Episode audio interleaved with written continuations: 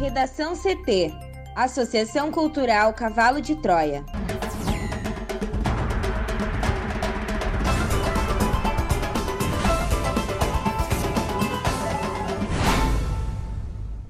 Olá, eu sou Amanda Hammermiller. E eu sou Thaís Uchoa.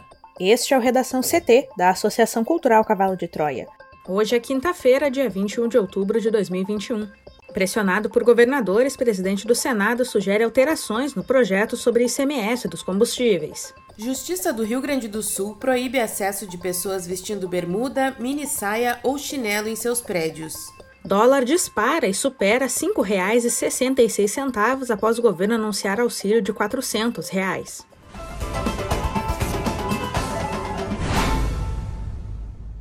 Pressionado por governadores, o presidente do Senado, Rodrigo Pacheco, do Democratas de Minas Gerais, sugeriu alterações no projeto que altera a cobrança de ICMS sobre os preços dos combustíveis. O senador quer liberar os estados a definirem suas próprias políticas de alíquotas para o imposto. Além disso, ele propôs alterar as datas de referência da proposta aprovada na Câmara para evitar perdas aos cofres estaduais. As sugestões foram citadas por Pacheco durante um almoço com prefeitos da Paraíba nesta quarta-feira. Governadores se movimentam no Senado para derrubar a proposta, alegando queda na arrecadação dos próximos anos se o projeto da Câmara for aprovado e devem se reunir com Pacheco hoje. Pelo texto aprovado pelos deputados, a cobrança do ICMS terá como referência os preços praticados no mercado, considerando o período de 24 meses entre janeiro de 2019 e dezembro de 2020, quando o combustível estava mais barato. Para Pacheco, é aí que reside o potencial de queda na arrecadação, calculada pelos estados em 32 bilhões de reais por ano. O presidente do Senado propõe que a referência seja alterada para o período que vai de 2020 a 2021.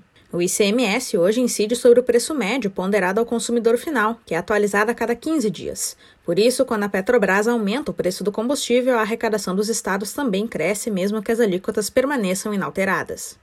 A proposta que tramita na casa é uma tentativa de dar freio ao aumento dos combustíveis e do gás de cozinha que tem pressionado o bolso dos consumidores. A desvalorização do real frente ao dólar e o aumento do preço do barril de petróleo são as principais causas do aumento dos preços. O Tribunal de Justiça do Rio Grande do Sul alterou as regras de acesso aos prédios do Judiciário Gaúcho e proibiu o ingresso de quem esteja vestindo bermudas, shorts, mini saias, camisetas masculinas sem manga, mini blusas, roupas de ginástica ou chinelos. As novas diretrizes valem também para as audiências virtuais.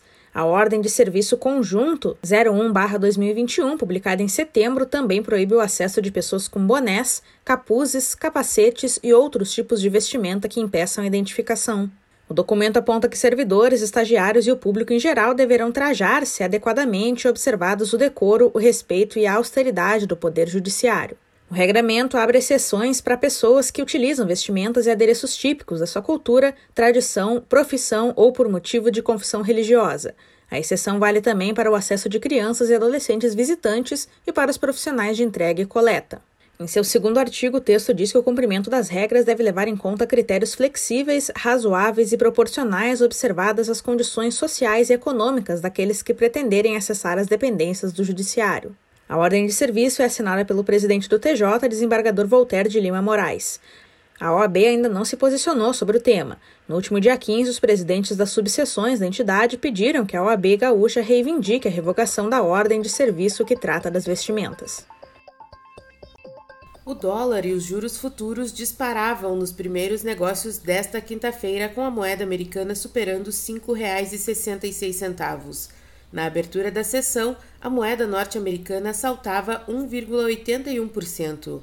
A alda é motivada por uma reação do mercado depois do indicativo de derrota do ministro da Economia Paulo Guedes na batalha contra os planos de romper o teto de gastos com o pagamento do Auxílio Brasil, programa idealizado para substituir o Bolsa Família no valor de 400 reais.